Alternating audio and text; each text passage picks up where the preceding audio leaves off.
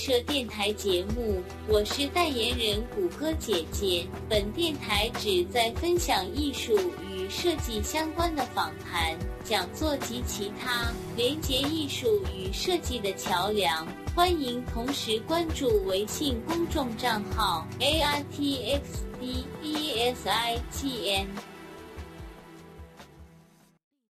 那当时呢，欧洲的文明和欧洲的文化的中心呢，就是我们说的巴黎了。那在巴黎呢，大家看到，除了刚才我们说的这种博览会之外呢，我们还有各种各样的一些这种人类的精神文明。那其实就包括这种音乐啊，包括舞蹈啊等等各种艺术形式，也是表达了我们当时人民在欧洲的时候那种人民的一个富足感。如果说在你这个跳这个舞的同时呢，其实你也向外面在告诫，说自己平时也有一些，比如说非常健康的生活。我们平时呢，也是说能够住在家里面，也不是说这个在外面漂流。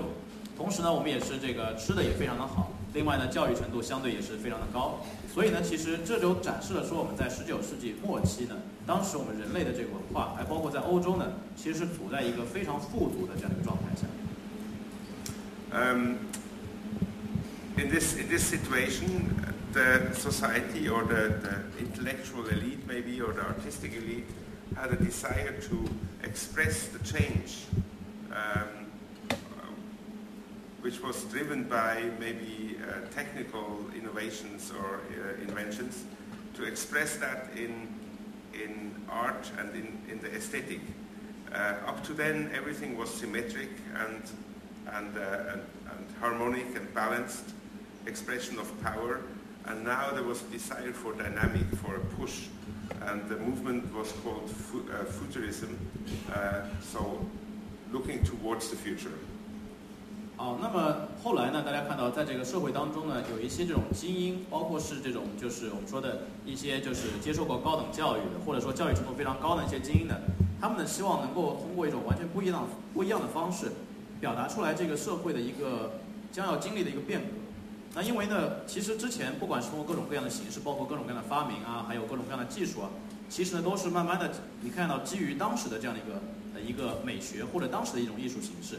那那个时候呢，最多的都是很多的都是能够强调人们的一个这个，就是你的权利、你的这个能力的一个象征，就是完全对称的，而且呢，也是说这个非常的这种强调你的一个力量感。而后面呢，人们觉得说，通过这样的一种未来主义思想的一个表达，那么人们呢希望说，让人类呢能够不仅仅回顾到过去，更多的是向前看、向未来看。所以呢，能够去通过未来主义的一个表达，能够表达出人类的一个这种多样性更加具有这种活力的一种感觉。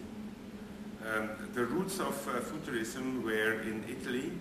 where the movement also, of course, uh, opposed against the, the traditional Latin Roman uh, aesthetic. 那当时呢是在意大利呢，这样的一个未来主义呢，也是和当时传统意义上的一些拉丁呢，还有包括这个罗马的一种美学呢，相作抗争。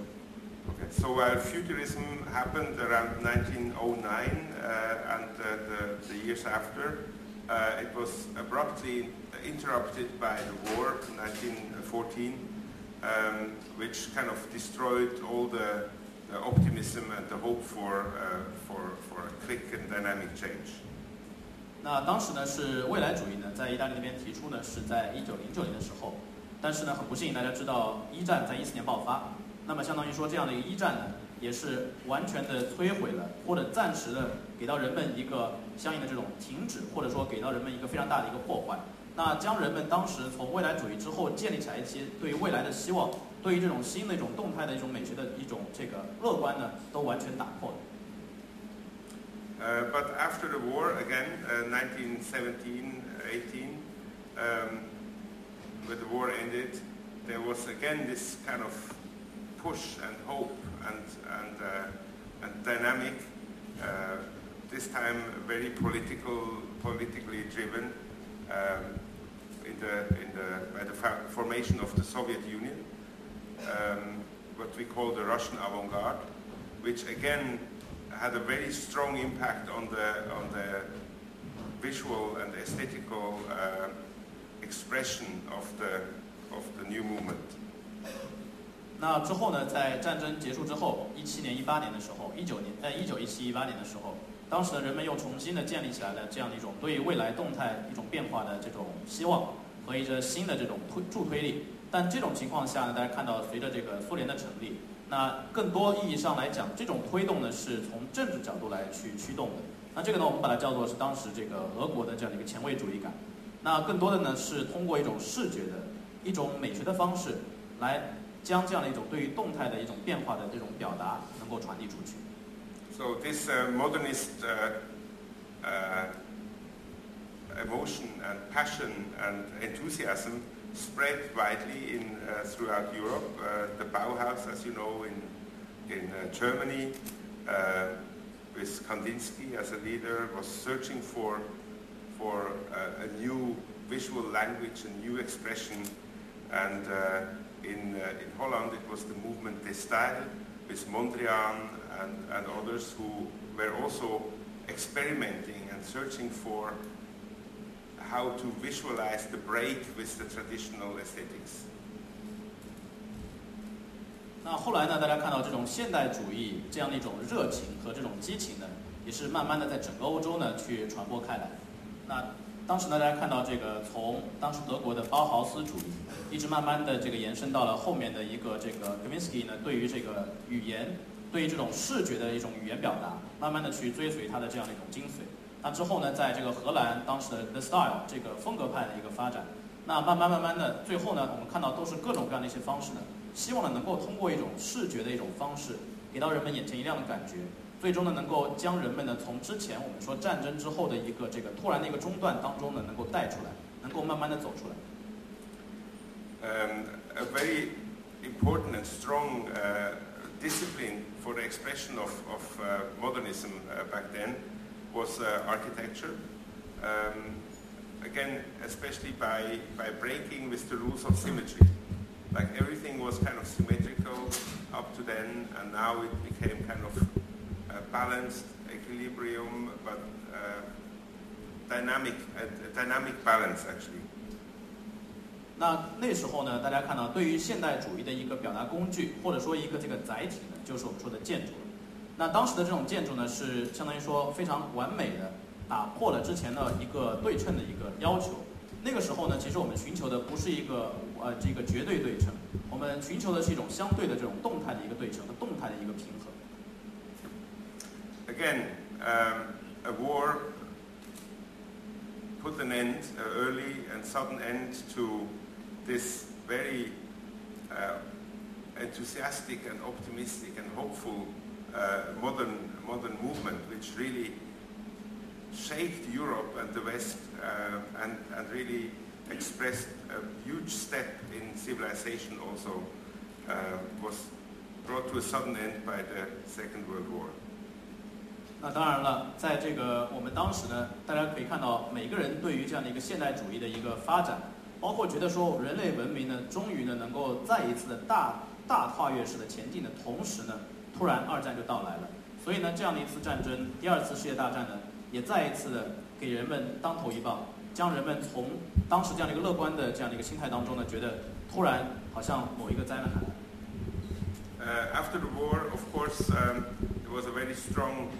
um, strong uh, force working on the rebuild of Europe. Um, of course, with a modern, modernist attitude. Uh, this shows the, a group of people discussing the architecture of the United Nations headquarters in New York. The second to the left is Le Corbusier, a name you may know, who was one of the, the drivers, strong drivers of the modernist movement.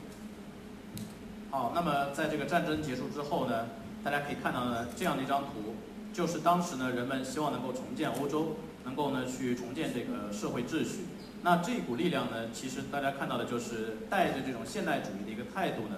呃，有一群人在这边讨论怎么样当时建立这个联合国在纽约的总部大楼，那那个大楼怎么样去造，他们就在一起讨论。其中呢，从左边往右，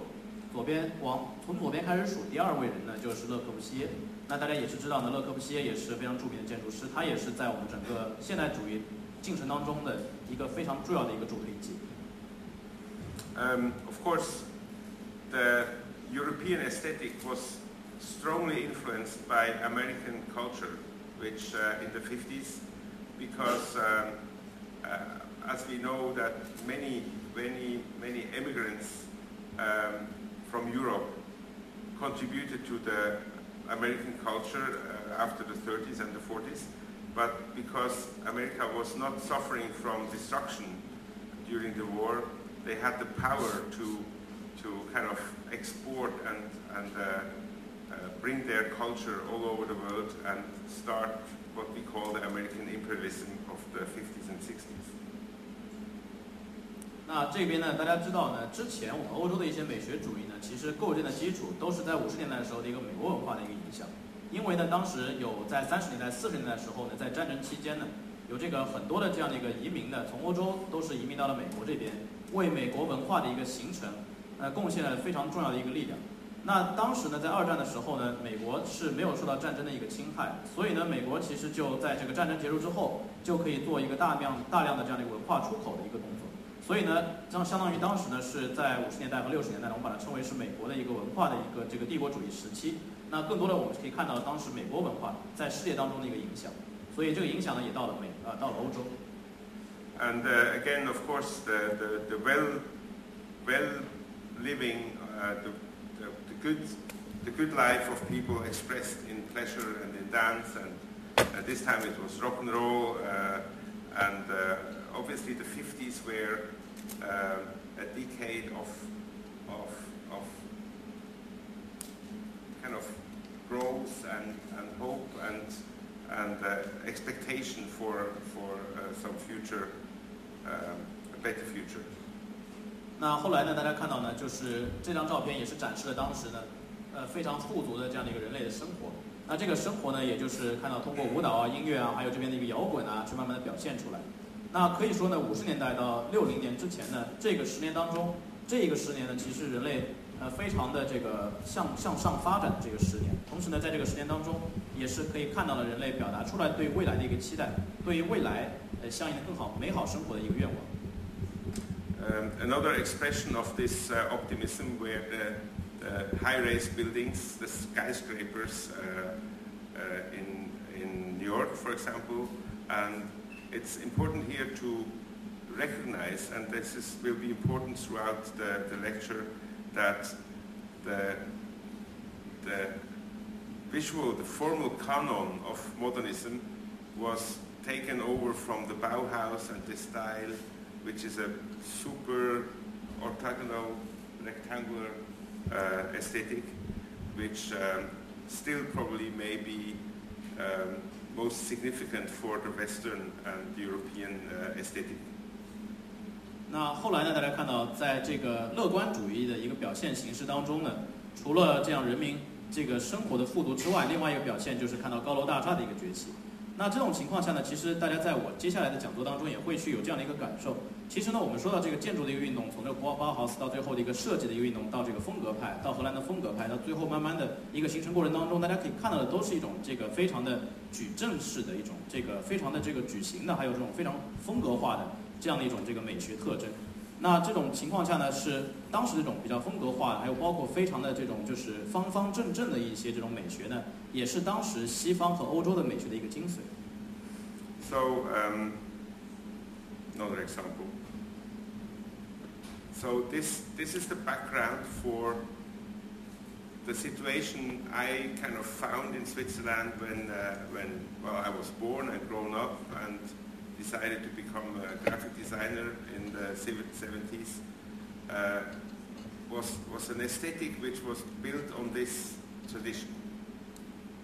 那其实呢，这一页其实就展示了说，当时呢，我是在这个瑞士出生、长大、接受教育，慢慢的七十年代希望能够成为一名平面设计师以来，所有的这样的一个事情的一个最终的一个背景和当时发生的一个大的环境。 And uh, this, this long introduction um, was, was meant to express that I believe that we, we, we have the same descent. We come from very far and we moved in the same direction and at a certain moment, due to the development of civilization, the past divided um, and now we're divided into various cultures, let's say the, the, the Asian culture and the European Western culture. And right now we are in a quite, quite uh, uh, astonishing and, uh, and, and wonderful moment where we have a chance to unite again. Right? So what we call globalization, if we take it on the good, on the good side, we may have, see a chance to, you know, get closer again and have unity in diversity. 那其实呢，大家看到这个其实展示的一个意思应该是什么样的？大家知道，在我们人类的这个文明的慢慢渗透过程当中呢，其实都是一个这种，呃，相当于说从最开始呢，大家都是相距甚远，非常的这个隔得非常的远，慢慢的朝着某个比较相似的方向去发展。到了某个程度上呢，我们人类的各个文明呢开始进行慢慢的融合，但是融合到一定阶段之后呢，这样的文明呢又开始向这个不同的方向开始演变，演化出了各种各样的一些文化，包括一些亚文化。那包括我们现在有世界上这个西方文化和这个比如说欧洲文化、亚洲文化等等这些文化呢，都是从我们这种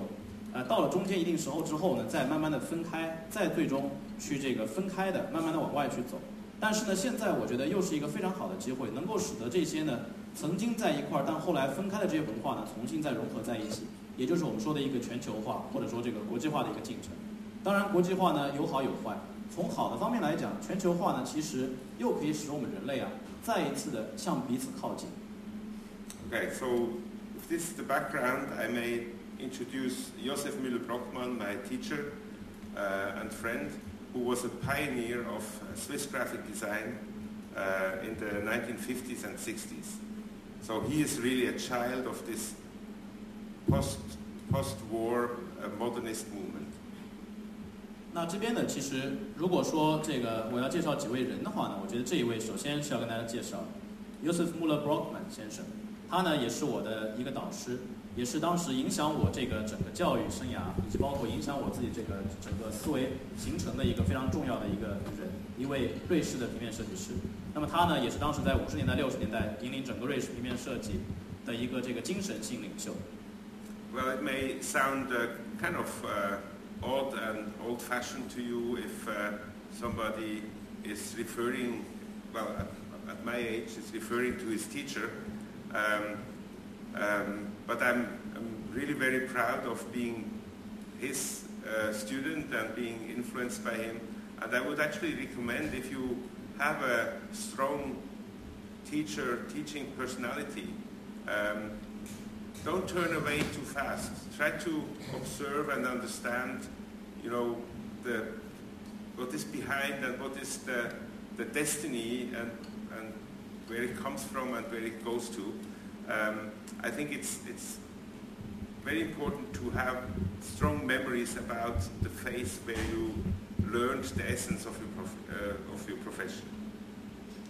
那其实呢，大家会觉得说，这个像我这样年纪的人还提我的老师，还觉得老师怎么怎么样好，是不是有点太太过时，或者说呃太没有意思？但其实呢，我觉得我确实到现在为止，一直以来都是非常的引以为傲的一点，就是能够成为这个 Joseph Brockman 的学生。因为呢，其实我们看到，呃，在很多情况下呢，老师呢会给你教授一些知识，除此之外呢，也会给你带来一些人格啊，包括整个这个性格的一个培养。所以呢，我也是建议呢，现在的这些学生们，如果说你看到老师呢在某天，比如说跟你讲一些这种人格、个性啊等等这些形成的时候呢，不要马上觉得好像老师没有给你教一些真的知识，你这种应该慢慢的这个坐下来，去这个好好聆听一下这位老师的一个讲教诲，去了解一下这位老师自己在命运的发展过程当中他的一个来龙去脉，包括他未来的一个去向，以及呢对于你自己学习生涯以及后面职业生涯的一个影响，这一点我觉得还是非常重要的。另外呢，就是其实你可以更好的去通过老师的一个讲述，从他身上学到他过去的一个学习的经历和他过去的成长经历，也许对你会有非常好的帮助。So Müller-Brockmann had a pretty straightforward uh, modernist uh, career, starting from, uh, from illustration uh, before the war, and then going straight forward to geometric abstraction um, or photographics or radical typography and the posters which made him famous uh, for the, the music uh, concert hall in Zurich. 那还有呢，就是我们看到这些这个后来呢，这个 Beckman，他呢就是在整个现代主义的进程过程当中呢，是做了各种各样的一些事情。比如说当时的一个从战争前的一些插画开始，慢慢的呢是到了后面的一个抽象艺术，那慢慢的呢就转到摄影，那还有呢，就是一些比较激进的这种字体排版等等。那最后呢，就是大家也可以看到，对于这个就是对于这个 B 九贝多芬第九交响曲的它的这样的一个封面的一个设计，整个唱片封面的设计。Another person who influenced me strongly was an artist, uh, Richard Paul Lose, um, local artist but with some international importance. He was a straightforward socialist ideologist. So he was, uh, he was my, my political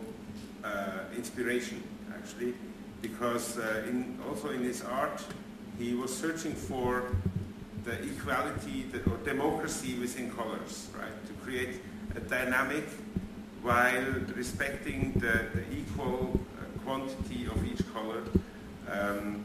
and his art is actually quite famous uh, in, in Europe. 那另外呢，Okay, sorry. 那另外还有一位呢，是我想跟大家说的是 Richard Paul Lawson。那么他呢，其实是一个我们说的这种社会主义理想主义家。那其实呢，他呢当时既是当时呢他是非常本地化的一位，但是呢在国际上也有非常知名的影响力。他其实是后来形成我在这种政治上面一些灵感的一个非常主要的一个来源和一位导师。那大家看到呢，它的最主要的一个理念呢，就是说这种色彩民主。那也就是说，强调呢，在这个一幅画当中呢，每一个色彩的表现都是相对平等，或者说它的出现几率都是一样的。呃，当然，它这种不可能是一个颜色一个颜色的比较这种对称式的一个出现，而是呢比较动态的这样的一个色彩的一个均衡和色彩的一个民主。So these two men uh, were excellent graphic designers. This is a poster by Lose.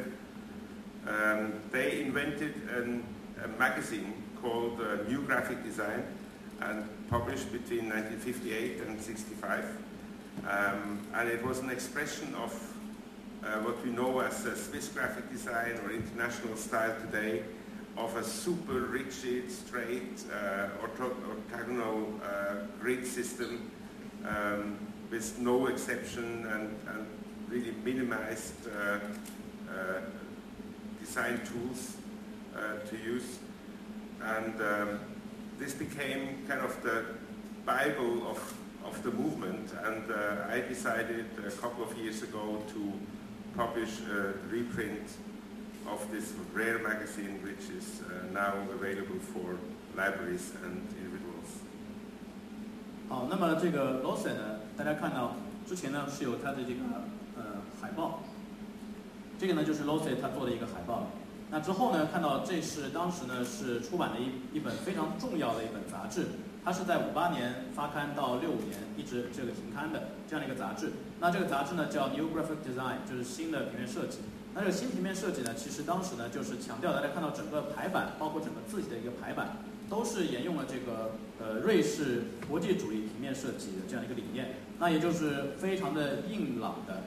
这个非常的极简主义的，基于这个山格式的这样一种设计理念。那所以这样的一个设计呢，其实我觉得是相当于说到现在为止，我觉得都是非常具有影响力的。而且呢，这本杂志啊，可以说慢慢的也是成为了后期呢我们瑞士平面设计，包括这个国际平面设计主义慢慢形成的这样的一个圣经。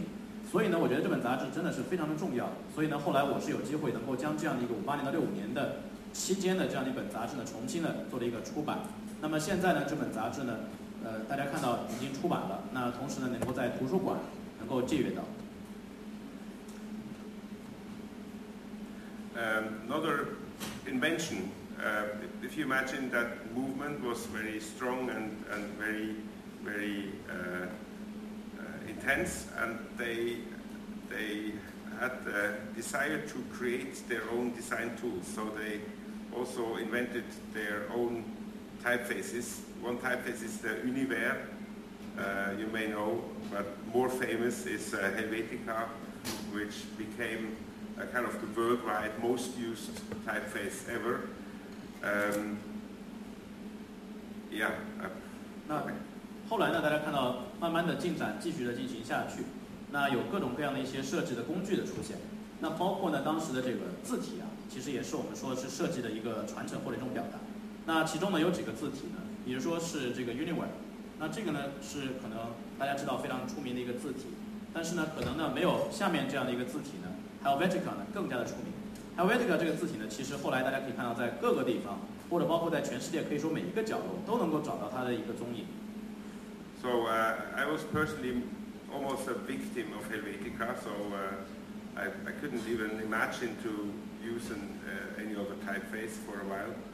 Um, so at a certain moment uh, in 2002, I, I dedicated this book to Helvetica. I wrote this homage to a typeface, collecting masterpieces from all over the world um, and uh, bring them together in this uh, little booklet. 那其实呢，当时我也是呃比较 比较有意思的就是，我其实也成为了这个 Helvetica 的一个受害者。意思就是说，我后来在很长的一段当一段时间当中呢，我的设计包括我的出版当中，没有用其他的字体，全用了 Helvetica 的字体，所以有了很长的时间。因此呢，在零二年的时候呢，我就专门出版了一本关于 Helvetica 这个字体的一本书。这本书当中，大家看到了收集了全世界各个这个公司，包括各个这种使用者对于这个 Helvetica 的一个使用。那所有的这些大师级的作品，还有包括这种商业作品，都收集在了这本书当中。 Okay, as the Helvetica was uh, the preferred typeface of international corporate design, uh, and actually still is um, very, very widespread and used, and also good for typographic experiments because it has a very solid and, and simple uh, uh, character. Uh, so it's, it's used to support many ideas which go beyond uh, typography itself.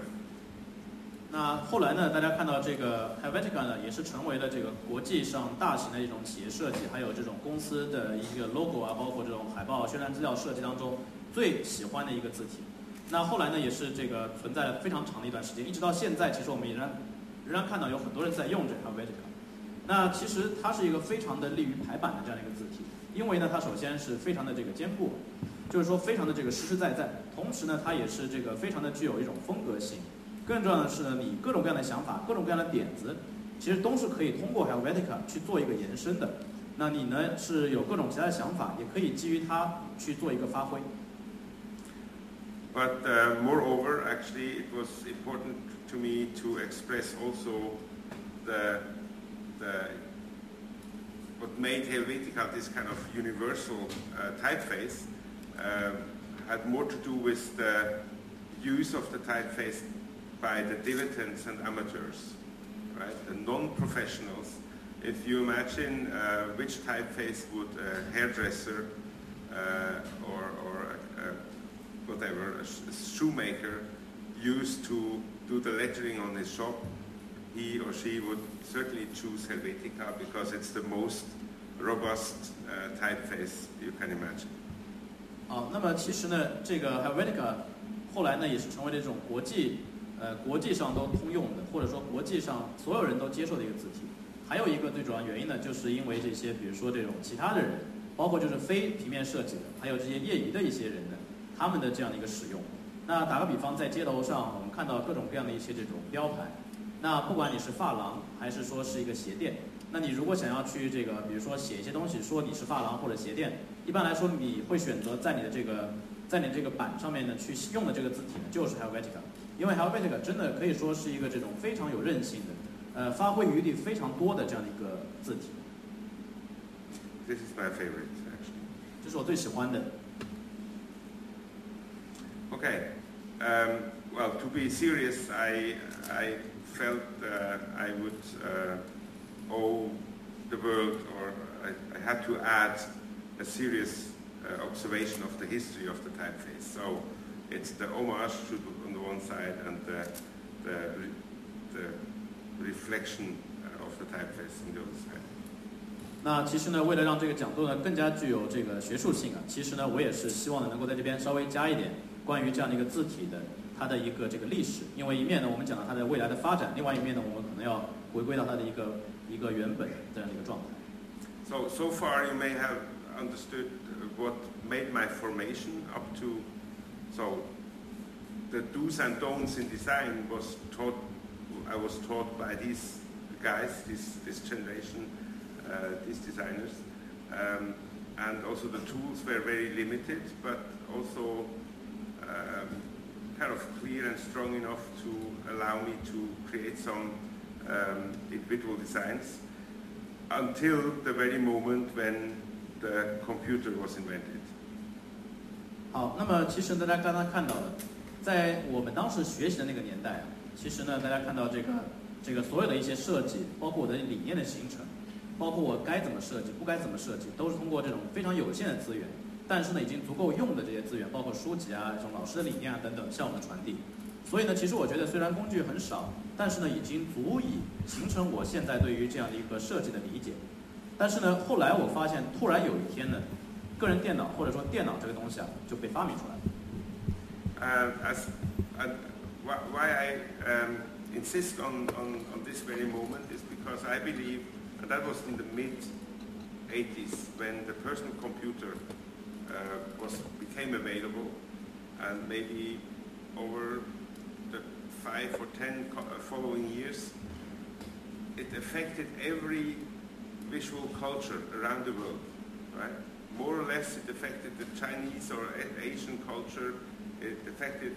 the, the, the North and the South culture because it was the uniting uh, uh, device. And more, o- more than that, it was the software that was driving. The whole world was working with, uh, with Photoshop and PageMaker and Express. So the software kind of united all the, all, or merged all the aesthetics, all the individual aesthetics um, into one. 那另外呢，大家看到大概在八十年代中期的时候，这个 PC 呢被发明出来。 那之后呢，在接下来五到十年当中，它其实非常的深远的，可以说影响到了这样的一个视觉文化，包括这种视觉艺术的表达。那包括呢，我们看到当时的这个中国和亚洲文化和这个北北南北文化之间的一个慢慢的融合。那其实呢，因为我们看到在个人电脑上面，其实真的是它能够发挥出它的力量的是这个背后的一些软件。所以呢，我们也是看到后来呢，也有各种各样的像 Photoshop 啊、Express 啊，或者是一些其他的这种各种各样的这种制图的，或者说辅助你设计的一些软件也是慢慢的出现了。那我们现在呢，也是看到这样的一个个人电脑呢，也是更多的在更大的程度上，使得我们每个人的个性的这样的一种美学呢，慢慢的把它融合在了一起。 So uh, I, I'm pretty sure, and I hope you can share this uh, opinion with me, that the, the fantastic evolution of, of uh, the, the computer, uh, on the one hand, had a very bad impact on the, the visual individuality of the world, of the various cultures or countries. All of a sudden, the Swiss graphic design, as I, as I showed you and as it, it influenced me, um, looked like the graphic design from London or New York or, or Paris or Berlin. Uh, it all looked alike. Why? Because it all used the same software. And it was all adapting to, to, to tools which were not necessarily brain driven or hand driven, it was software driven. 那这个我们现在我觉得有一件事情是肯定现在在社会上已经有了这样的一个现象，我希望大家也可能能够同意我这个观点。大家试想一下，其实这个电脑的一个出现和电脑的一个发展呢，是对于我们这种这个文化的个性，对于我们文化的这个不同性，其实是一个负面的打击。我不知道大家同意这点不？因为呢，我们看到现在啊，我们所谓的这些，比如说瑞士的平面设计，包括这种瑞士的这个这个字体的设计，在过去呢是非常有呃独一无二性的，但是现在呢，好像不管你是瑞士的设计，还是伦敦的、巴黎的、柏林的设计，其实看上去好像都是大同小异，没有什么太大的区别。为什么？因为不管你在世界哪个角落，你用的软件是同一个软件，你用这个软件做出的设计呢，最后都是一样的。因为呢，我们现在发现这个人的设计有了电脑之后啊，都不再是你的大脑驱动的，而更多的好像是电脑是由这个软件来驱动的一个设计。 Uh, and this development uh, hasn't stopped uh, until today, actually. The, the experience we, we made in the workshop over the past days is, uh, yes, we use the same tools. We do our design in, in Illustrator and we use Photoshop and we have access to, to the same sources. We search images on the internet and so on. And I think it's, it's very important that we become aware of this. Uh, and we may think we may take it as an advantage and say, okay, that's the globalized world. But what we lose while we while we win this kind of uh, huge potential of, of making, we also lose our our personal roots or our cultural heritage, our, our cultural descent. And I would like to remind you about use the tools, but don't give up the sources of your visual, uh, of, of your visual culture. 那这个呢，其实我们看到这个影响啊，这种电脑对于我们这种个性化消失的一个影响，一直到现在都有。其实前两天呢，我们不是有 workshop 嘛，然后我也看到很多学生的这种作品。 那其实呢，好像非常相似，或者说，其实这种真正呃好的东西，相对来说现在呢越来越少。主要的一个原因呢，就是大家都用 illustration，或者是都用这个 Illustrator，或者都用 PS，都用各种各样的一些软件，或者你在网上找的这种灵感，好像都是大同小异的，每个人看到的图片都差不多。所以呢，其实现在这种问题啊是慢慢的涌现出来，但是呢，可能我们还没有意识到。所以呢，其实我也是希望能够提升大家在这方面的一个意识。确实，很多人会说电脑呢。给我们带来了很多很多的好处。那因为这是一个全球化的世界，所以呢，其实电脑呢使我们更加快速能够融入到这个全球化的世界。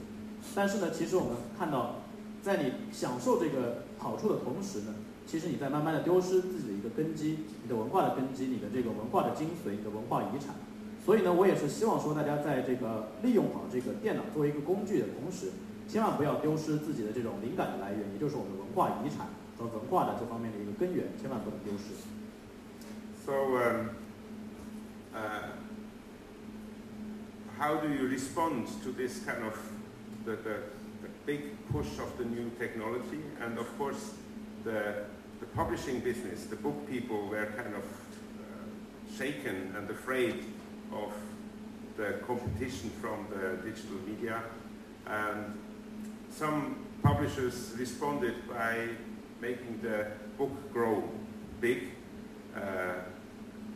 with the meaning that you can defend yourself better if you are big, big and strong. But as we know,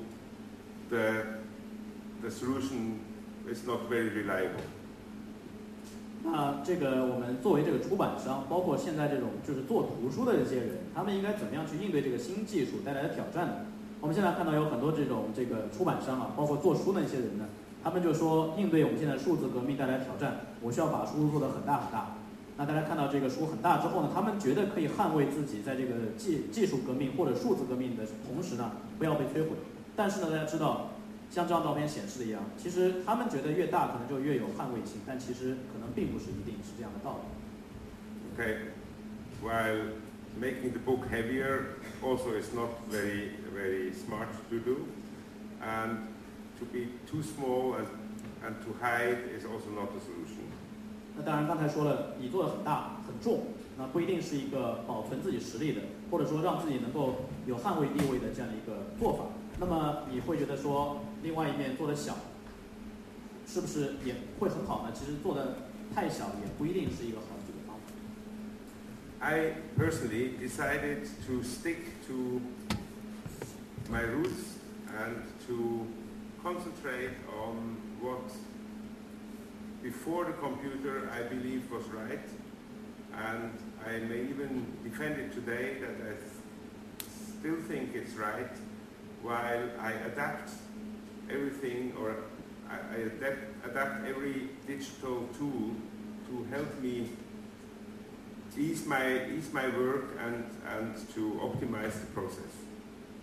那其实呢，我还是一直坚守的 自己这样的一个阵地和坚守的自己一个根基。其实呢，我知道在电脑到来之前、发明之前呢，我我做的工作一直都是没有问题的，我的理念也是对的。那现在呢，我也是一直坚守着自己这样的一个理念。其实呢，有了数字之后啊，有了这个数字的一些工具啊，包括电脑之后呢，其实我现在做的呢是让这个电脑来适应我的工作、我的设计，使得它呢能够简化我的流程，使得我整个设计流程能够得到一定的程度上的这个优化。And this is the distinction I want to make is that uh, the digital is fine as on an instrumental level. It may help us enormously to to make things which which by hand could could be impossible and also to speed up process. But it's these are all tools in our hands. While if we accept what I told you over the past hour, that life is analog. It develops in real time. It, it really has to do with our, with the reality of our body, the physicality of our body, and we can just not change that system. So everything that is digital has to adapt to our analog life and not the other way around. You know? The analog should not become a victim of the digital.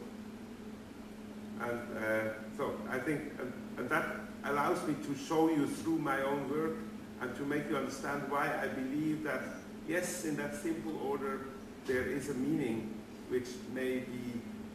may last and be independent from fashion and, uh, and trends.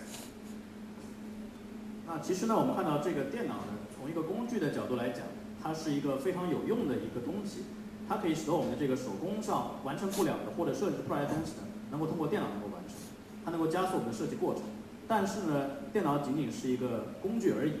那我们不能让它说的是改变我们自己的这样的一个这个一个一个最终的设计理念。因为大家知道呢，就像我过去大概呃刚才我跟大家讲了几十分钟的时间，或者一个多小时的时间，其实强调的就是一个概念：生命，整个人类的文明的发展史都是一个模拟的一个过程，呃，都非数字。意思呢，就是说它都是实实在在、即时发生的、转瞬即逝的一个东西。包括我们人的一个身体，包括我们这个这个物质性等等，大家看到就是当时存在，当时是这种模拟一个状态。那随着呃，如果这个时间点过去之后呢？也没有人能够改变，就像历史不能够被改变一样。所以呢，其实基于这个道理呢，我们希望呢能够让这个数字的一些工具啊，去适应我们的这个模拟的一个设计，而非让我们这个模拟和现在的这种基于纸质的即时的这种设计呢来去适应数字。呃，不能让这个我们现在的这种手工的设计成为电脑的一个牺牲品。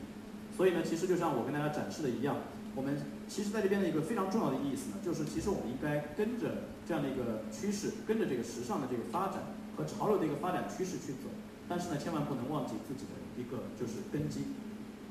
So in my practice, I uh, develop the system for myself, and I take pleasure in in developing uh, or working on book projects where I try to transform the content into a cover which may be neutral but also like at the same time personal and individual enough to be the ideal container for the content. Like in this uh, architecture book, which really deals with just the composition of, of letter, uh, of type and image um, in a kind of delicate way and most appropriate for the language of the architect. 那后来呢？其实我自己就开发了一个这个个人的这个设计体系，那也就是我们现在在做一个这个书的这个项目。这个书的项目呢，意思是把这个所有书中涵盖的内容呢，能够把它转化到这个封面上，让这个封面能够告诉你这本书大概的一个内容。当然呢，这种转换呢，可能是相对比较有个性，或者说呢是这个比较中中中性的这样的一个转换。但至少呢，通过这样的一个转换之后，你可以通过这个封面，或者说这本书的这个封面，其实就相当于是整本书的内容的这样的一个容器和载体。那比如这本书是关于建筑，那么在这个建筑当中，大家看到呢，都是文字加上图片的这样的说明，因为建筑本身就是一个图像，一种视觉，所以呢，我们也是通过这种文字和图像，使这本书呢慢慢的充斥了起来。That is where I believe that graphic design is uh, really um, serving. Uh, content and transforming content. So I, I actually prefer to call our profession visual communication rather than graphic design because what we do is we, we visualize content to communicate, to transmit, to, to, uh, hand over to the reader and make it understandable. So communication is the crucial term. 那所以呢，其实我们平面设计的，大家知道这个精髓呢，就是能够很好的，比如说把这个相应的内容能够转化出去，能够让这个读者呢去这个看到。那其实我觉得，与其说我们是平面设计，不如呢取一个名字，就是视觉传播，更加来的恰当一些。因为其实呢，这个书也好，其他各种媒介也好，其实都是一种视觉化的一个进程。你呢？通过书本将所有的书中内容，通过一种视觉的形式展现在读者面前，这样读者呢就可以理解我，就可以了解这本书的一个内容。of course, as a graphic designer, even within the limitations of my, my personal set of rules, I was searching for uh, individual personal expression. And interesting enough, that is something, a share we as graphic designers may have with architects mainly. And architects also have a very strong desire for, for uh, creating a kind of a recognizable style or image for themselves while solving problems and serving uh, a client. That brings our professions together. So uh, building books or building buildings is uh, pretty close. 那后来呢？其实虽然说我个人也有这样那样的一个局限性，但是呢，其实我一直在不断的搜索个人表达的一个最恰当的方式和最恰当的一个手段。其实呢，我们说这个设平面设计师啊，包括这个书本的设计师啊，其实我们从职职责上来讲，或者说从我们这个工作的性质上来讲，和建筑师呢是一样的。因为建筑师呢，就是希望能够通过这个建筑，让人们能够记住他的一个设计理念，同时呢，通过建筑又能够帮人去解决他们的一个问题。去这个慢慢的，比如说让这个建筑本身能够满足我们客户的一个需求。那其实我们不管是这个建造大厦，还是建造这个建筑物，还是在建造和打造这个书本，其实背后的原理还有包括整个这个内涵是一致的。The architect Zaha Hadid, uh, who uh, sadly passed away this uh, spring, uh, was one of these personalities in architecture who strongly believed and, and worked hard on, on her on the expression of, of her personal style. Uh, and there are several buildings also in, in China proving that she kind of achieved in finding um, a visual expression while solving uh, problems. Um, this is this is her first the first book on her architecture, uh, published in 1998. I'm very proud that I did her first and uh, almost almost the last. Um, and again, it's just my attitude to compose a book by the use of the material and edit the material and structure it and bring it into a, a rhythm and, a, and a, a composition where you as a reader feel well guided and well stimulated to, uh, to absorb and perceive the content. 那其实呢，大家知道非常著名的建筑师 Zaha Hadid，他呢其实也是春季的，今年春节的这个春天的时候呢去世的。当然，他的整个建筑呢，其实非常好的诠释了一个道理，就是他通过建筑作为一个载体，将他个人的一个风格表现的淋漓尽淋漓尽致。那其实在中国呢，我们也有几个拉哈利的作品。其实通过这样的一个建筑本身，你就可以看到刚才我说的这个观点就得到了百分之百的一个满足。也就是说呢，拉哈利的本人通过建筑。去做出了一个相应的这个视觉表达，与此同时呢，又帮助我们这个建筑的使用者，包括这个拥有者，解决了他的一些相应的问题。所以呢，刚才大家看到这本书，其实就是呃第一本，九八年的时候出版的关于拉哈蒂的一本书，可能呢这本书也会成为最后一本。当然，我们说这个书中大家看到各种各样的一些内容和细节，其实都是说我们在做书的同时，在这个打造这本书本的同时，需要遵循的这样的一个过程。比如我们先收集各种各样的材料。然后呢，通过某种方式呢，将它打造一定特定的这个结构起来，然后呢，慢慢的这个通过一些文字的描述，就像作曲一样，一步一步的让读者啊把它吸引进来，引人入胜，然后一步步的通过这个书的一个讲解，通过书中的这样的一个结构，能够了解这个书所描述的这个对象，它的一些相应的这个内涵。So together we took great pleasure in discussing covers and. Observing the three-dimensionality of a book cover. Usually we consider a cover to be very flat, but uh, there's, there are limitations in how three-dimensional a book cover can be. Uh, but like this one, also for, for a project of Zahavi, um, responding or interpreting the facade of a building in, uh, in five or six layers of cardboard. Of course, this can only be done with handwork, but um, um, yeah, finally we achieved. Another one is a three-dimensional embossing into cardboard. And again, it's a very delicate process because you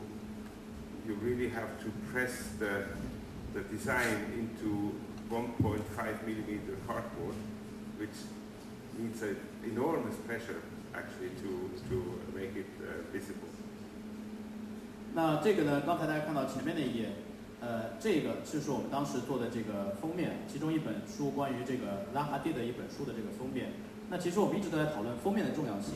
那这边呢是一个 3D 的封面。之前我们讲，一般来说封面都是平面的，因为你做 3D 的话呢，会受到各种各样的一种限制。那但是呢，在这边呢，其实用 3D 就是非常的呃非常的这个适合，因为呢这本书主要是讲到，比如说在这个玻璃幕墙，或者说这个建筑幕墙。它的外墙呃这个外立面它是怎么样这个表现出来的？所以呢，你可以看到一般来说呢，它是在这个通过纸板五到六层纸板这样的一个雕刻和最终去形成了这个封面。所以其实和书中内容是非常契合的，啊，只能通过手工打造。那还有一本呢，就是大家看到后面那本书是通过这个 3D 雕花的一个形式，刻花的一个形式，在这个封面上，在这个1.5毫米厚的这个纸板上面去打造呃这样的一个这个封面。当然，有时候呢，我们发现因为这个材质的问题呢，会有各种各样的一些困难。但是呢，有时候其实我们可以看到这个立体的封面的话，还是非常的好用。Um, I take pleasure, and that was kind of a starting point for our workshop this week. Uh, I take pleasure in purely typographic uh, covers. Of course, this is uh, in, in the tradition of this modernist, the modernist uh, design or Swiss style, as you may call it, uh, we trust very much in, in the word and in the expression of typography. And if we, if you do the right choice of, of typeface and the right com combination and composition of lines and so, and you may add color and materiality, you have most of the, or you have all the ingredients you need. Uh, I refer again to, to cook the soup, right? So you, you, you, you can create a, quite a complete cover and you will not miss the image. That is actually in my, in my belief. Uh, I'm, I've become a little bit uncertain after the workshop. I think I should be more open and maybe experiment um, a little bit more about maybe including uh, visuals. But for the time being, many of my covers and the identity of Lars Miller Publishers is maybe through the typographic covers. 好，那么其实呢，作为我自己这个设计生涯的一个起步，还有包括呢，是大家看到我这个在 workshop 开头也跟大家讲过，其实大多数的这个封面呢还是纯文字排版。那因为它是非常我们说非常传统的一种所谓的这个瑞士的国际主义平面设计的一个理念，就是强调文字排版、排印。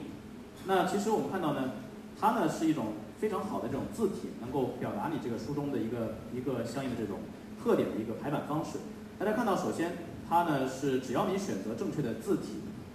把这个线条啊等等非常好的结合在一块儿，之后呢选择合理的颜色的运用，其实你就拥有了书的封面设计，还有整本书设计的一个所有的元素。就像我们其实做这个汤一样，我们烹饪一一碗汤，我们做这本书其实只需要字体、一些线条的结合和色彩就足够了。你可以把这个封面设计的非常的不错，而且你不会丢失整本书的这个相应的身、相应的这个形象和在人们心中的一个印象。当然了，我在 workshop 结束之后呢，好像我又有一点动摇，觉得说是不是我现在需要再开放一下？可能我可以加一些视觉辅助或者说图像进去。但是啊，从我这个职业生涯开始一直到现在，其实大多数的这本书呢，都是以这个纯排版、纯字体排版的这种形式来去做到的。其实我觉得也是可以做到非常好的一个相应的这种传递。Of course, uh, over the time, um, over the, the many years now I've done this, um, people tend to meet because of shared beliefs and shared opinions or shared tastes. Um, and uh, I'm, I'm pretty happy actually that some exciting, extraordinary personalities actually met up with me and met up with the publisher. Um, and one of them is Jasper Morrison. I don't know, I don't think he's very known or uh, popular in, in China yet. Um, he is in Europe, he is uh, more and more in Japan also. He's working for Muji, for example. and Muji also is has a tendency to support the very simple but very honest and very clear uh, formally designed object. Uh, like Just Morrison, uh, who, who invented together with uh, Japanese designer Naoto Fukusawa, um, invented the term uh, Naoto, yeah, uh, invented the term supernormal. You know, and if you think that you can even emphasize normal, like supernormal, um, then this is what he or they do, and I try to do with my books. You know, to say, okay, they may look very normal, but occasionally they may become supernormal because the sensation is in their normality. 那其实呢，这个我们看到，在过去的几年当中呢，呃，在过去的这个接下来几年当中，其实我是因为看到各种各样的人呢，因为他们共同的理念、共同的一个观点、共同的品味，可能会聚集在一块儿，会互相见面。那其实我在过去呢，也是有过很多这个设计师呢，也是有幸能跟我去这个，我也是有幸能够见到他们，能跟他们聊一聊。当然，这一位呢，呃，Jasper Morris，英国的著名的产品设计师，可能现在可能现在在中国还不一定非常出名，但是呢，他在欧洲啊，包括在这个日本，他是和这个无印良品是有非常好的这个合作。那我也知道这个 Muji 本身也是代表了这样的一个简单。呃，极简主义，还有包括是这种相应的这个非常的真诚的这样一个产品。那其实呢，他在这个日本呢，Jeff Morris 呢和日本的设计师呢共同想出了这样的一个词，叫叫 supernormal，极其平常，极其普通。那其实这个词呢，就是大家看到在有种大多数情况下，我们其实每个人都是非常普通的，但是呢，有可能我们会变得极其普通，因为其实我们看到这个普通的一种表达形式，其实就是我们平常的每一个人。呃，平常在日常生活当中所有的这样一个感官，或者说所有的这样一种感觉吧。Um, we are Jasper and I are right now working on a on a, a new book which will come out uh, in September on instruments of uh, farmers in Portugal, um, quite old, between 80 and 100 uh, years old, and Jasper Morrison is observing the formal quality and he told me, looking at these, at these pots, that he would hardly be capable to design something as beautiful, as simple, as supernormal as this. 那这个呢是呃前面那本书大家看到是我跟那个就是呃 Jasper Morrison 一起呢去做的一本书，九月份会出版的。这本呢就是讲到呃专门描述这样的一个在葡萄牙那边农民所使用的一些器具的一本书籍，那那些器具当然都是非常的古老，相对来说比较有历史感，都是八十到一百年的这个历史的一些器具。在这里面呢，其实就是看到 Jasper Morris 呢，希望通过这样的一本书，或者说这种在葡萄牙的当时这种乡村的一个探寻的话，能够找出当时的农民所使用器具的一些真正的质量是非常非常高超的。那么他其实也说过，就像刚才大家看到那个壶、那个茶壶一样，像那样的一些这个农用器具，其实他说他自己在现代的设计的过程当中。是怎么样都不可能设计出这么极其普通的，但是质量又这么好的，又这么呃纯真的这样一些器具。And here again, we we may just agree or maybe find some confidence in the heritage. If a if a form of that simpleness and that beauty is hundred years old, and it makes a perfect example for contemporary uh, formal canon. You know, this, this is a spectacular form. If you put this on a poster and you put whatever type or, or whatever inside, right, it makes a super spectacular uh, uh, contribution. So I, I just mean open your eyes, look left and right, walk through your, your countries, your hometown, your home village, and observe and discover the sources which is most authentic. It's not to be found in Photoshop or Illustrator. And that is actually the lesson Test Morrison may tell us through Supernormal.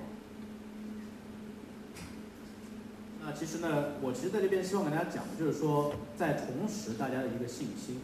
觉得刚才说过这么多这个数字，会不会使我们设计缺乏这样一个独特性？其实呢，大家看到这些简单、非常的漂亮，可以说非常精美的这些器具，都是几百、一百多年的这个历史，但是呢，它又非常好的适用于当代社会的任何一个艺术作品。打个比方，我们如果把它放到一张海报里，或者说把刚才这样的一个器具，或者说器皿放在任何的一个宣传手册或者任何的一个设计作品当中，它都是非常的高质量，而且是真的人们都会觉得眼前一亮，真的有这么好的设计。所以呢，其实我通过这样的一个例子呢，希望告诉大家的道理就是，真的需要开一下眼界。我们平时呢，不要总是盯着电脑的这个软件，或者说上网找各种各样的一些图片，或者说总是用 PS 啊，或者是 Illustrator 做这样那样的一些作品。其实我们真正做的应该是，比如说回到自己的家乡，或者就在我们的周围到处走走，到处看看。因为其实我们周围真正身边所存在的东西是真正意义上真实存在的，而且呢，在某种这个设计从设计角度来讲也是非常好的，能够辅佐我们的一个作品。所以呢，这个其实是我从 Jasper Morris 合作过程当中学到的这样一个相应的理念。So of course, uh, supernormal, normal or supernormal will express differently in in your culture than in my culture. But it's it's more an attitude which we may carry uh, along, and which also implies the the the fearlessness of simplicity. You know, I think what is behind supernormal is a joy of simplification, of reduction, of, of the discovery of quality in the, in the very reduced uh, and, and simple object. And that is to be found in every culture. That, that may look different here than in my country, but it is the same attitude. 那其实呢，我们看到，不管是讲的平常，或者说是这个极其普通这些相应的这种概念，呃，不同的文化也许有不同的一个解释和诠释。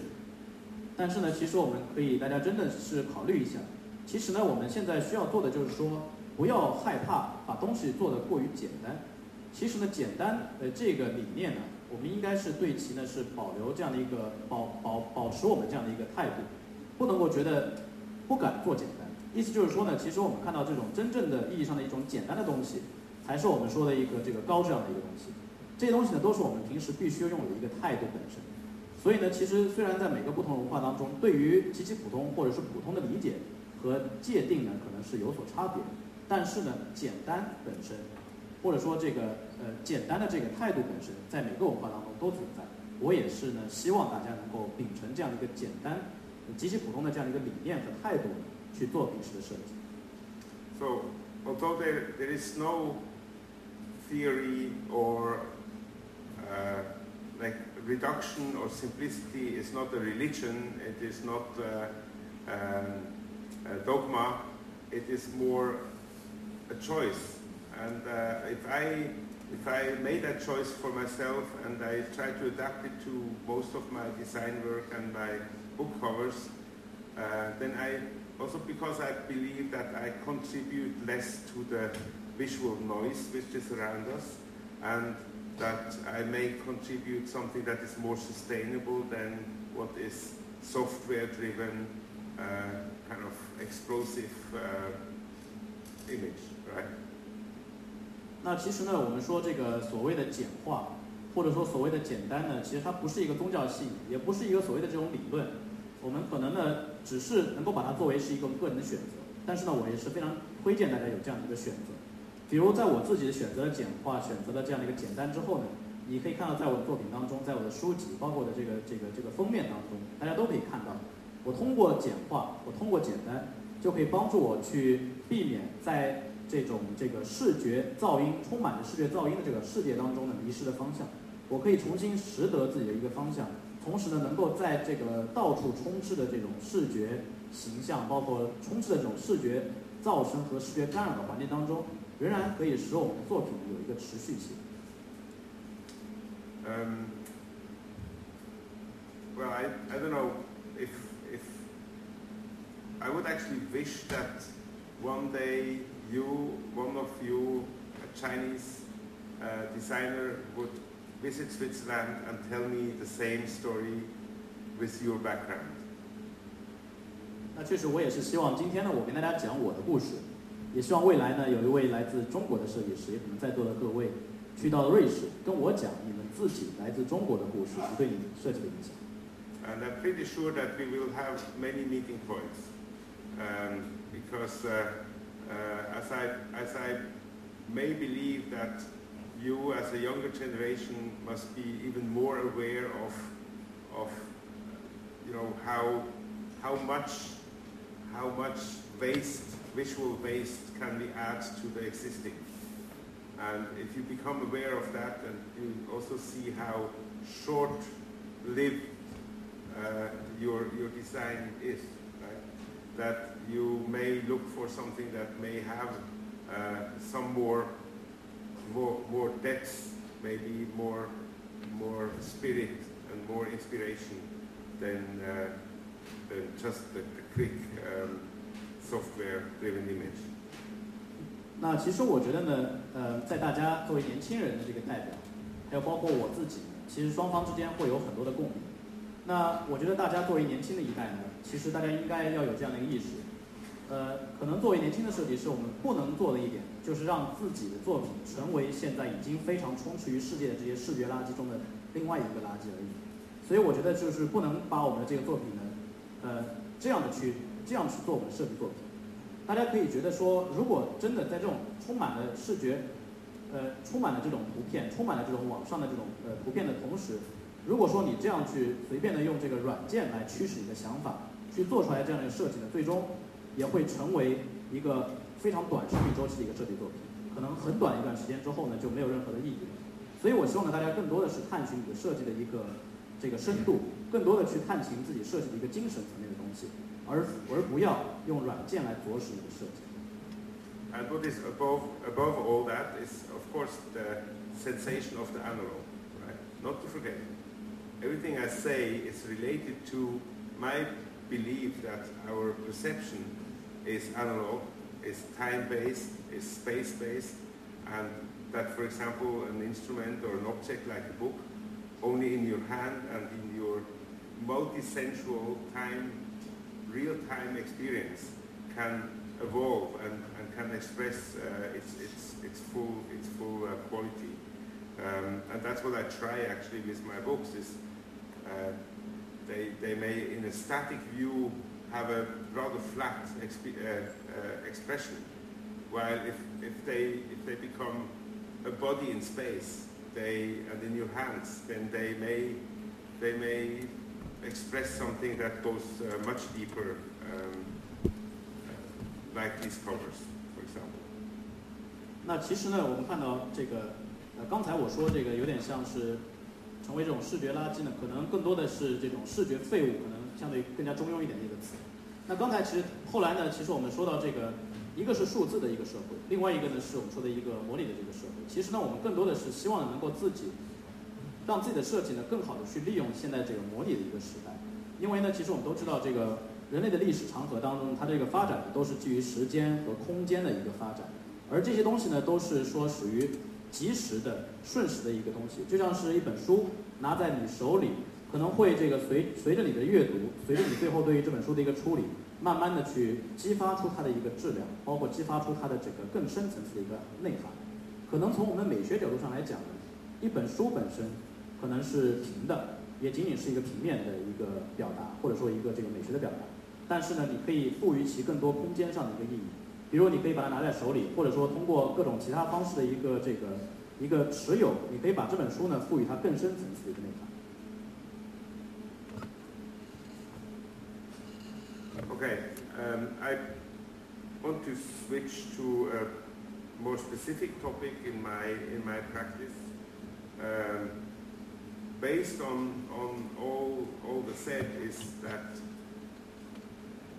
at a certain point in your, in your career you may want to use your skills for something maybe more effective, more meaningful. Uh, and for me it was to find a way to take a step out of the niche of beauty.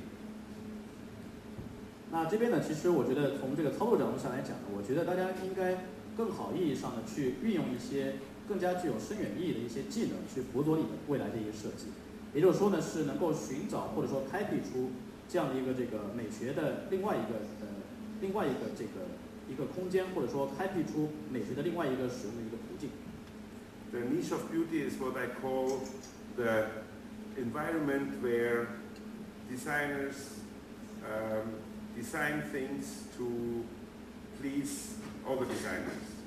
and to or to gain the attention and the applause from their design colleagues. And I think it's also an expression of, of our good life if we can make a living and make a uh, yeah make sense out of our practice in the niche of beauty. But I think at a certain moment we should use that privilege and try to take a step out. 那其实呢，刚才我说的这个概念呢，意思就是说，在某个特定环境下呢，我们作为设计师本身设计这个作品呢，是为了去比如说取悦其他的设计师，或者换句话来讲，就是让其他的设计师呢，能够去对我们作为设计师设计的作品能够嘉许呃嘉呃这个嘉奖，或者说这个表达他们的一个喜好。所以呢，其实，在我们这个生活当中，我希望我们平时每个人的这个生活，其实都是这个样子的。我们希望，能够去更好的去发现一些这个美所不一样的一些地方。So it became my attitude and ambition to use my skills um, and adapt to books which, which I initiated on major, major topics, major questions of social and cultural relevance, like um, the question uh, questioning human rights, questioning the water issue, which is uh, highly political, uh, asking for for uh, big questions about faith, about the climate, about democracy, and so on, uh, and so forth. And all these topics are very strongly concept-based. So this again to to also emphasize that as designers, we have to think before we design. And sometimes the thinking process may take 90% of, of your doing, but that's fine. Thinking is designing. So you shape content, you structure content, uh, and you invent content even uh, before you transform it into form. 那其实这是我们每个人都应该拥有的一个态度。那其实我自己的一现在的一个态度呢，就是希望能够运用我在这个平面设计这方面的这样一个技能呢，去做一些这个涉及到一些大的社会和文化相关话题的一些书籍的一个撰写，或者说这个出版。那比方说呢，我们可能现在我更多关注的这个书的主题呢，是关于人权啊，或者是水资源利用，或者说水资源保护这样的一些比较政治性的一些话题，或者讲到一些民主啊、信仰啊等等这方面的内容。那其实呢，这些书籍啊本身都是非常的有概念性的。那可能呢，这时候如果你作为一个这个平面设计师，在这个出版这些书籍的时候呢，可能大家会觉得说我可能思想或者说我思考的这个时间占到了一大部分，可能需要有百分之九十的一个思考，剩下百分之十才是做一个转换的工作。但是其实我觉得呢，这是完全没有问题，也不用去担心，因为思考呢就等于是在做设计。其实我们在通过思考呢，将各种各样的一些理念，慢慢的去把它写下来、沉淀下来，剩下的工作其实只需要把它转化到书这样的一个媒介当中就可以了。所以呢，其实我觉得更多的是应该在我们设计之前多多去思考才行。So um, in this case of uh, the, the book on human rights, there was this intention. Uh, you may say human rights are a legal, it's a, it's a set of legal paragraphs,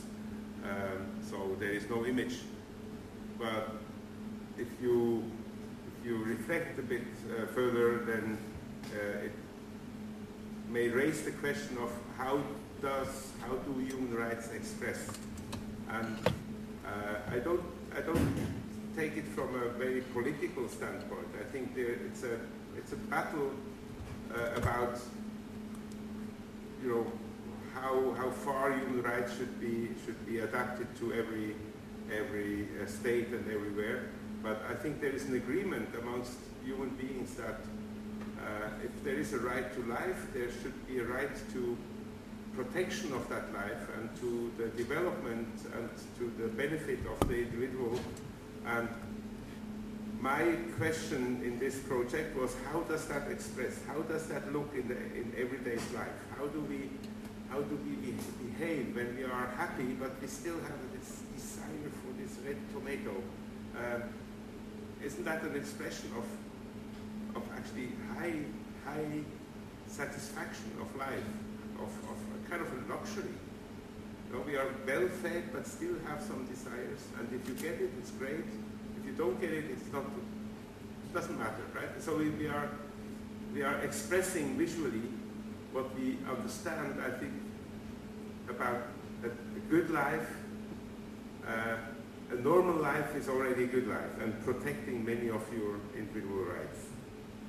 好，那么其实呢，大家知道这个人权这个东西，打个比方，我们说这个主题是人权，那人权大家可能会觉得是呃我们人类呢，就这个通过法律框架去界定的一个概念。 或者可以说没有什么特定的形象，或者说这个图像呢，能够去这个辅佐这个人群的一个表达。所以呢，在我做这本书之前，其实我先提了一个问题，就是说到底我们应该怎么样去表达视觉上怎么样去表达这个人权这样的一个概念？可能大家都觉得呢，这是一个这个每个国家之间呢，它的定义都不一样，那可能呢都是这个完全的政治上的一个角度来看这个人权。但是呢，我其实在这本书中不想通过政治的角度来看，因为这些东西呢都是我们说国家元首他们需要去考虑的。那我呢，更多的是能够通过这个人类呢，对于这个生活的一个权利，从这个角度来看，其实我们每个人都有这个生活的权利，每个人都有保护自己现有生活不受到外界影响和破坏的权利，每个人呢也有发展个人生活，使得我们生活质量变得更好的这样的一个权利。那我希望呢，能够通过这样的一个在日常生活当中我们人类生活的一个重要性和保护性这样的概念去做出一个表达。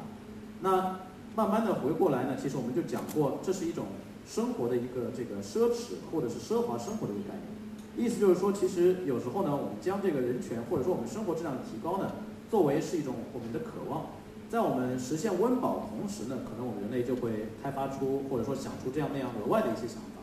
比如呢，就是我们可能觉得，如果我现在温饱没问题，那我可能想买别的东西，我买得到呢，当然我的生活就会更加的富足，但是我如果买不了那个东西，或者是无法获得呢，其实也没有什么太大的影响。所以呢，在这个里面，其实我是通过这样一种方式，能够更好的去这个表达人权这样一种概念。当然，我们现在觉得呢，说这个从视觉上来讲呢，我们可能用一种比较比较良好的一种方式去表达。但其实呢，这种很好的一种方式，就等于是一种非常平常的，或者说我们平常的、非常的这个这个不足为奇的一个方式，其实就是一个好的方式。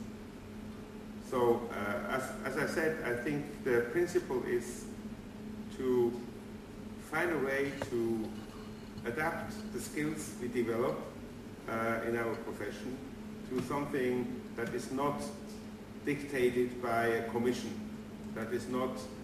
given from outside and we just transform it into design or into form, but to use our skills as designers, as visual communicators, right, to kind of communicate or, or to, to, to package something that is strong and important enough to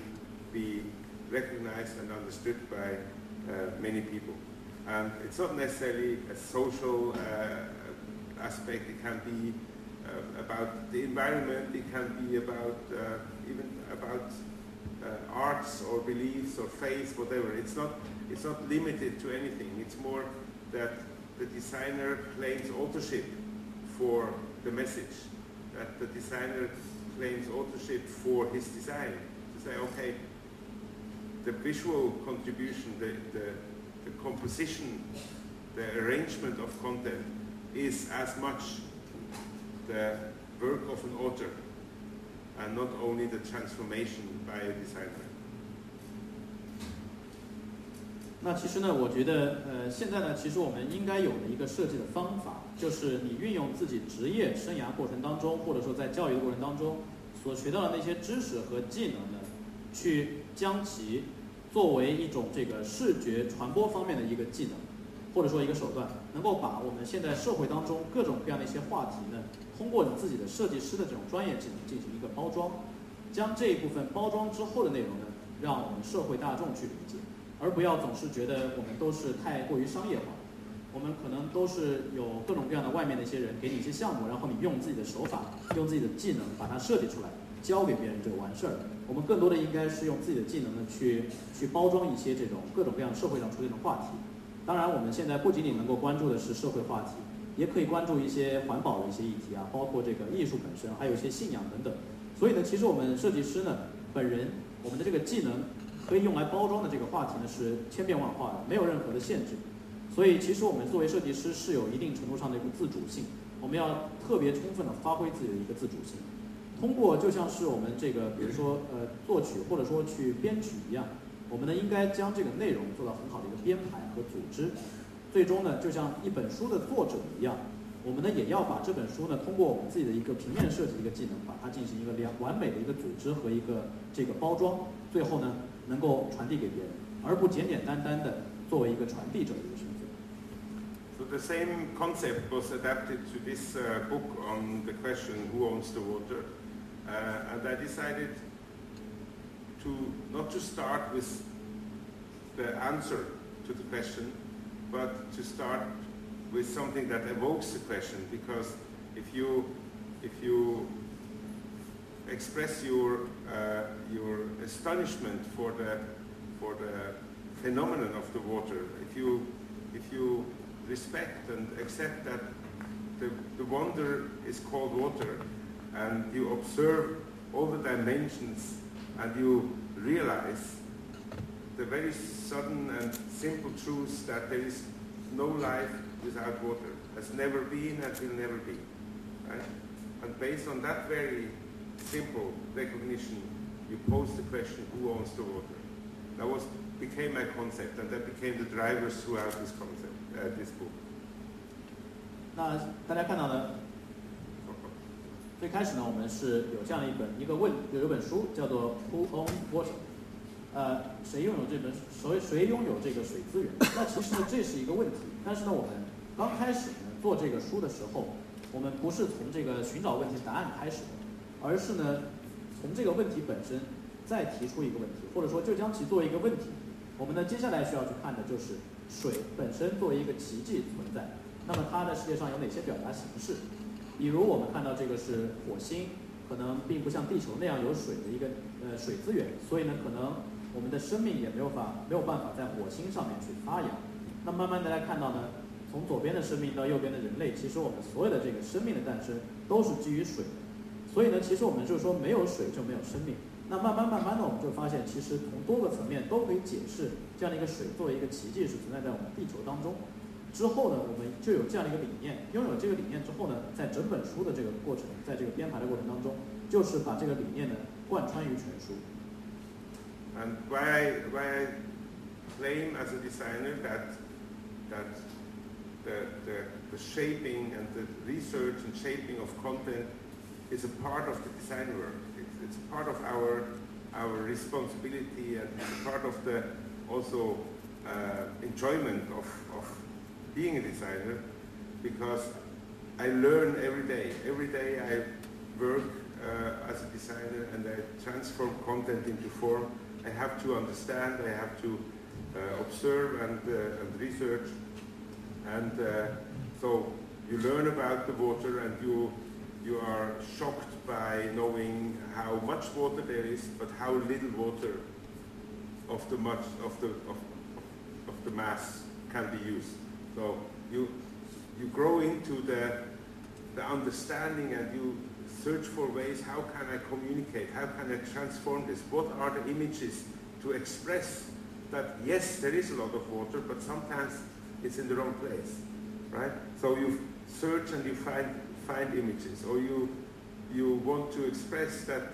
that mankind has adapted to water. Where, where there is little water, you use little where there's a lot of water, you find a way to, to uh, co, cohabit, coexist with the water.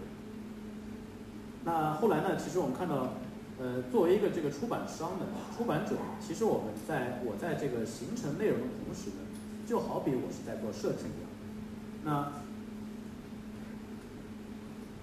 其实我们看到这个，我们我们这个话题，其实大家知道是关于水。那么我们就需要呢，针对这个水相关的所有呃相关的内容做一个相应的编排和一个去找出这些内容。那我觉得这是我作为设计师的一个职责。同时呢，我作为设计师，平时在搜索内容的时候也是非常享受这个过程，每天都在去这个学习。当然，有时候我们在搜索的过程当中，在观察这个现象的同时，你自己呢也会被这个现象的真实性所震撼到。比如说，我们通过这张图呢，就告诉别人一个道理，说我们现在呢就是。通过这张图呢，其实我们知道一个道理，就是说水是那么的多，但是呢，能够被人类人类所用的淡水是那么那么的有限。所以呢，你可以看到这个本身这个内容就是一种，就是说将我们这个道理能够通过一种图片的形式去传递出去，这就是一种这种转换的形式。还有呢，比如说在这个这个图片告诉我们道理，就是说水有时候是蛮多的，但是呢，它出现在错误的地方，该有的没有。但是呢，接下来这个图呢，就是告诉我们。有时候我们人类呢，可以根据水资源分布的多少去适应这样一个环境。水多，我们就水多的去跟它共生；如果水很少，就像左边这张照片一样，我们就适应这样一个生活。所以呢，这些东西内容啊，其实都是图像，一个一个的图像呢，能够承载着我们所传递的这个关于水的信息。你作为设计师，作为一个内容制作者，就是应该做出这样一个职责。So if you agree um, that once you once you have found access to the content and you have found and decided and selected the photographs or the text, the quotes you want to use, that the design itself is the smaller part. It's quite easy to achieve and it can be this way or that way or you may choose a different background, background color or even a different typeface, but it doesn't change much. It may,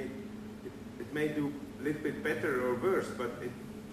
the design work is the structuring, structuring the content and give it the shape and give it the form and claim authorship, as I say, also for the content. I think that is the most satis satisfying design process you can imagine. And I, I would just love to put a little bit fire on you to encourage you to, even beside your daily work, to try to behave as authors in your work as designers. Um, at least it, it, it, made me happy in my profession, so uh, it may give you a chance to. 好，那么其实呢，大家看到刚才呢，我们有很多很多的其实都是内容。 那其实这些内容呢，无非我们其实通过的这种形式呢，通过这种各种各样的形式去传递这个内容。你可以通过文字的描述，你可以通过一个引用的一句话，或者说你可以通过这样那样的图片的一个选择。在你决定了这些内容和传递的形式之后呢，你剩下的工作就是设计一下版面啊，设计一下字体啊，选个背景色啊等等，这些工作都很简单。而且呢，可能你选了一个颜色，没选另外一个颜色，最终造成的一个区别也不是特别大。所以呢，其实，在我们的这个书本编排过程当中。内容是优先于我们说的一个形式，或者说这个表达的一个这种呃优内容优先于设计，因为其实我觉得最重要的是选择好内容，选择好这个载体，选择好你这样的一个这个传递的一个形式，最终呢再稍微做一个设计就可以。其实我觉得这样的一个编排书本的一个过程，或者说这样的一个设计的一个步骤，才是我觉得最满意的一个步骤。至少说我自己呢，在我平时日常的工作当中呢，每天都是在这么做。所以呢，我也是希望。鼓励一下大家，也希望能够告诉大家这样的一个道理，就是虽然我们可能平时的职责是平面设计师，但是我们作为平面设计师之外，我们更多的应该是作为一个作家那样子去展开我们每天的工作。至少我自己平时是非常开心，能够成为这样的一个所谓的作家式的一个平面设计师，能够每天去探寻不同多呃多种多样的一些内容。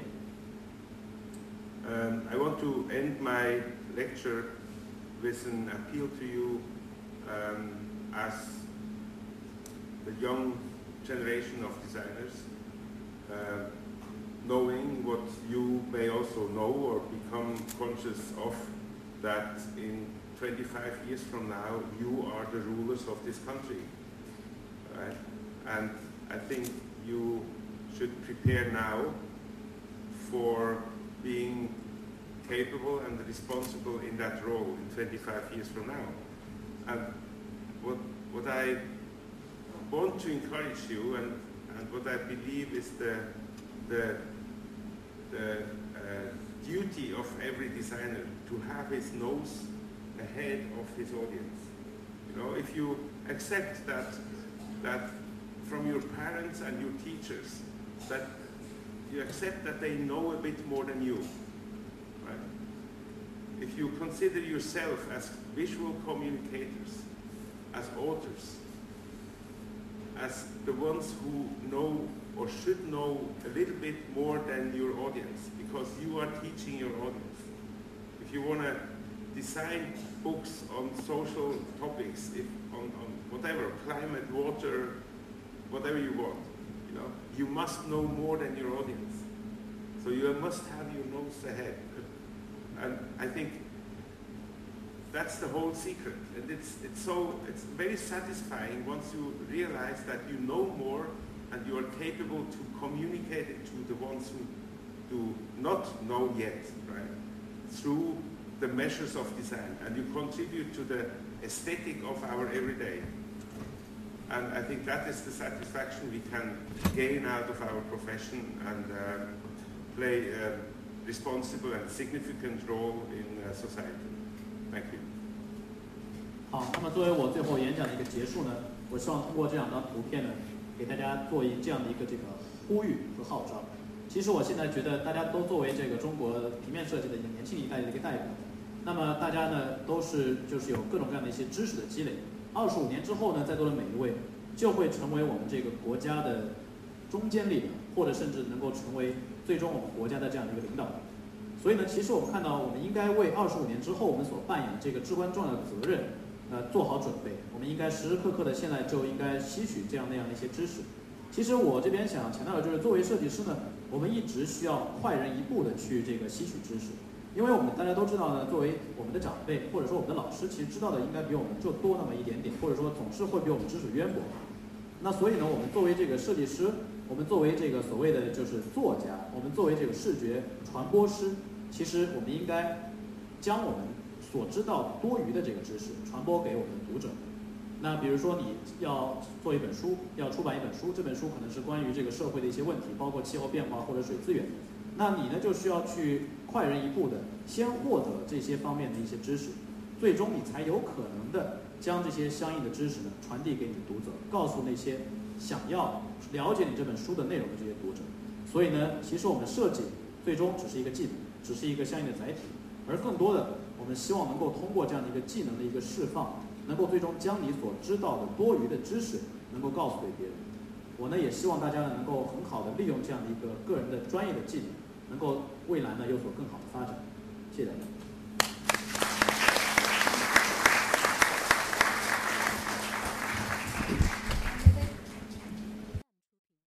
好啦，以上是本期全部节目，感谢您收听到这里，么么哒！欢迎留言告诉我你的想法，我一定会转达给我的主人。